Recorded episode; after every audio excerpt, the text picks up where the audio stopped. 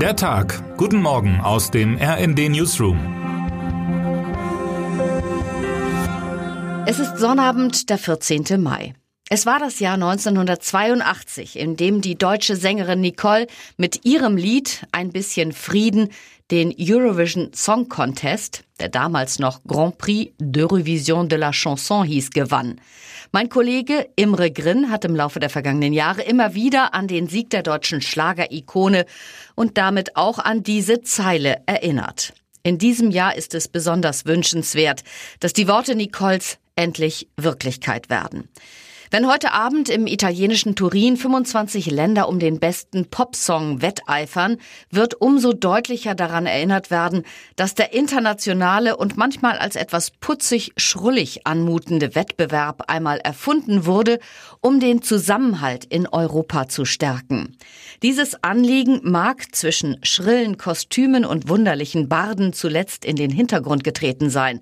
Heute Abend um 21 Uhr aber werden kein Künstler, keine Sängerin und keine Band auf die Bühne treten, ohne an das unendliche Leid durch den russischen Angriffskrieg in der Ukraine zu erinnern und vielleicht sogar ihre Solidarität bekunden. Imre Grin berichtet live für Sie vom Veranstaltungsort und schreibt, noch keinem Land flogen jemals derart die Herzen zu wie der Ukraine im Jahr der Zeitenwende 2022. Im Halbfinale applaudierten 11.000 Zuschauerinnen und Zuschauer im Stehen. Gut möglich, dass die Friedenssehnsucht von Millionen TV-Zuschauern das geschundene Land am Ende zum Sieg tragen wird. Und sei es nur, um dem disqualifizierten Russland und Wladimir Putin zu zeigen, wir feiern hier ein Fest und ihr seid nicht dabei. Die Ukraine ist dann auch der haushohe Favorit der Herzen beim Eurovision Song Contest 2022, bei dem 25 Teilnehmende aus insgesamt 40 Ländern um den Sieg konkurrieren. Im Interview mit R&D-Redakteur Imre Grinn spricht Frontmann Oleg von der Band Kalush Orchestra über die Kultur seiner vom Krieg zerstörten Heimat, weinende Mütter und die Hoffnung auf einen ESC 2023 in der Ukraine. Deutschland bleibt dagegen das Sorgenkind des europäischen Musikspektakels. Die Schreckensbilanz der letzten sechs Jahre, zweimal letzter, dreimal vorletzter, immerhin einmal vierter mit Michael Schulte 2018. Die Buchmacher sahen den diesjährigen Kandidaten Malik Harris mit seiner intimen, aber wenig aufregenden Kindheitsbilanz Rockstars zuletzt auf Platz 23 von 25 Finalisten. Sein Startplatz ist die Nummer 13. Mal sehen, wie viele Punkte es gibt. Gestern Vormittag hatte es kurz so gewirkt, als würde es Streit geben in der Regierungskoalition. Das anfangs so strahlende Licht der Ampel flackert schließlich seit Wochen und längst ist kein Geheimnis mehr, dass sich die Parteien des Bündnisses beim Abschluss des Koalitionsvertrages stark strapaziert haben. Gestern nun waren es Abgeordnete der FDP, die nach einem Besuch von Bundeskanzler Olaf Scholz im Verteidigungsausschuss kurzzeitig den Eindruck erweckten, sie hätten das Gremium aus Protest gegen die mangelnde Auskunftsbereitschaft des Regierungschefs vorzeitig verlassen. Am Ende des Tages und zahlreiche Anrufe bei den Mitgliedern des Gremiums später waren es die Liberalen, die irgendwie bedröbbelt dastanden. Nach gründlichen Recherchen zahlreicher Hauptstadtjournalisten und Journalistinnen schrumpfte der Vorgang schließlich zu einer missglückten Aktion.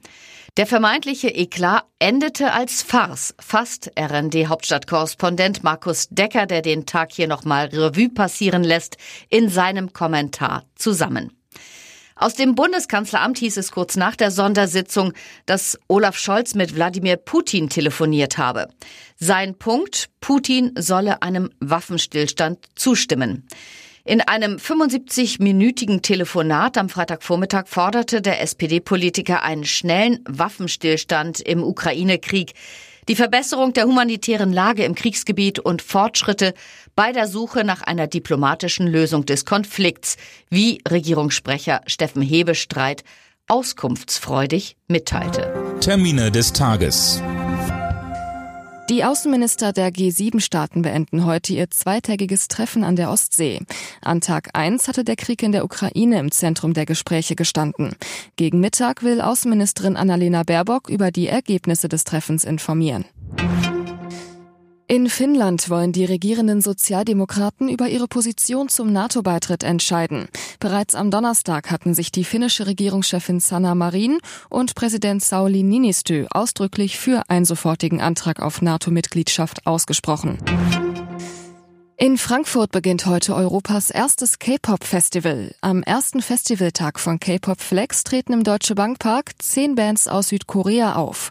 Schon am Vormittag findet vor den Toren des Stadions ein Fanfest statt. Wer heute wichtig wird. Wenn Hertha BSC am heutigen letzten Spieltag der Bundesliga den Klassenerhalt schafft, dann wird er seinen gewichtigen Anteil daran gehabt haben. Felix Magath, Cheftrainer des Hauptstadtclubs. Vor seiner Ankunft hatte der Berliner Sportclub vor allem mit Schlagzeilen abseits des Platzes von sich reden gemacht.